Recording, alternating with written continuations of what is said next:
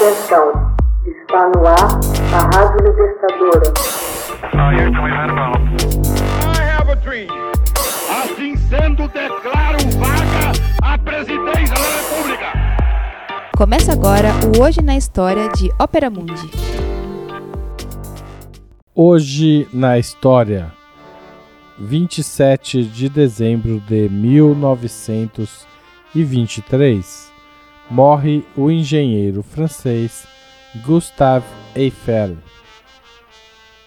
O engenheiro francês Gustave Eiffel falece em 27 de dezembro de 1923, aos 91 anos. Ele especializou-se na construção de pontes de aço, embora sua notoriedade se deva à construção da torre que leva seu nome erigida no Campo de Marte, em Paris, e inaugurada em 31 de março de 1889. Era o centenário da Revolução Francesa e a torre foi parte integrante da exposição internacional ocorrida na capital francesa e que recebeu mais de 33 milhões de pessoas. Além de construir o maior símbolo da capital francesa, Eiffel tem em seu currículo a participação na elaboração da Estátua da Liberdade em Nova York. A obra de 46 metros de altura e 63 mil toneladas de aço forjado foi projetada por Frédéric Auguste Bartholdi e contou com a assistência de Eiffel. Entre Algumas de suas obras mais famosas estão também a Catedral Metálica de Arica, no Chile, o Observatório de Nice, a Ponte de Dona Maria Pia, no Porto, em Portugal, a Ponte do Rochedo La Vierge, em Biarritz, entre muitas outras. Eiffel, em seguida à construção da Torre Parisense, comprometeu-se imprudentemente no escândalo financeiro do Canal do Panamá. O escândalo do Panamá resultou em 20 de março de 1893 na condenação a cinco anos de prisão de um ex-ministro de Obras Públicas, Charles, que confessou sozinho e ingenuamente sua implicação neste caso gigantesco de corrupção. Entre os inculpados estavam os engenheiros Ferdinand de Lesseps e Gustave Eiffel que escaparam por pouco da prisão, graças à prescrição do crime. Consagrado pelo êxito na construção do Canal de Suez, de Lesseps se mostrou disposto a repetir a façanha dez anos depois, em 1879, no Istmo do Panamá, ligando os oceanos Atlântico e Pacífico. O istmo então fazia parte da Colômbia.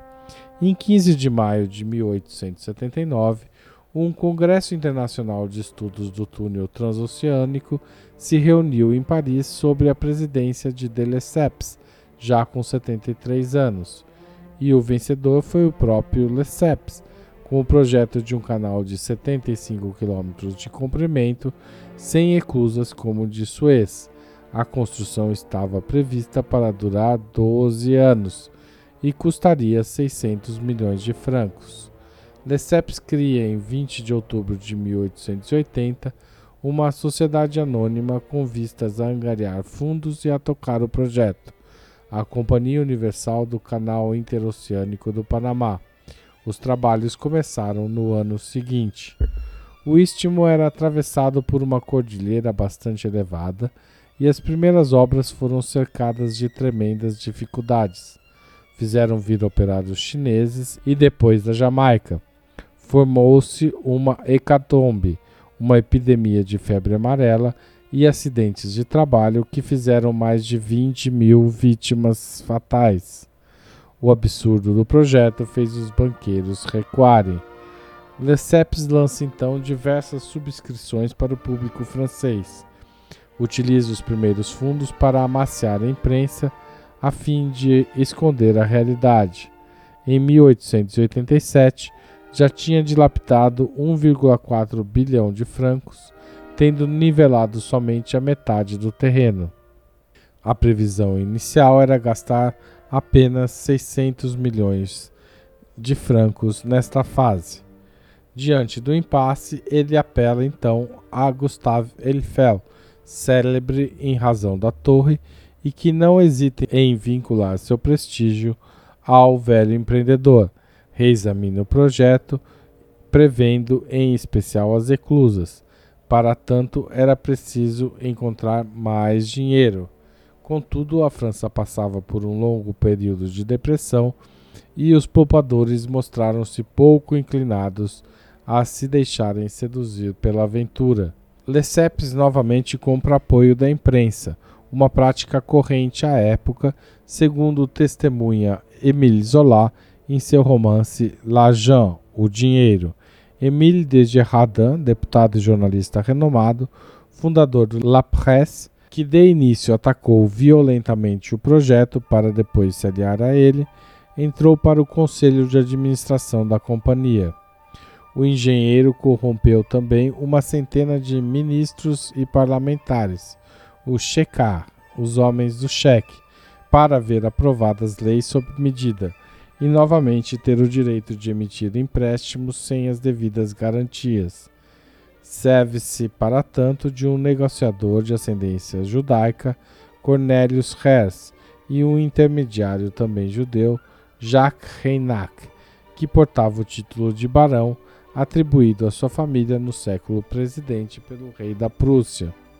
Malgrado a autorização oficial da emissão de um empréstimo, em 9 de junho de 1888, a dissolução da companhia se torna inevitável. O Tribunal de La Seine proclama sua liquidação judicial em 4 de fevereiro de 1989, o que prejudicaria 85 mil subscritores. Lesseps mergulha na senilidade e falece em 1895. Em 1892, Edouard Drummond, autor do panfleto antissemita La France Juive, denuncia o escândalo do Panamá nas páginas de seu jornal La Libre Parole. Ressalta a implicação de vários financistas judeus contribuindo para um clima de antissemitismo na França. Três anos depois, eclodiria o caso Dreyfus. Caberia aos norte-americanos abrir o istmo do Panamá, com suas enormes eclusas, conforme previsto por Eiffel. O novo canal seria inaugurado em 3 de agosto de 1914, o mesmo dia da declaração de guerra da Alemanha à França. Hoje na História, texto original de Max Altman, locução de Haroldo Cerávulo Cereza. Você já fez uma assinatura solidária de Opera Mundi? Com 60 centavos por dia, você ajuda a manter a imprensa independente e combativa.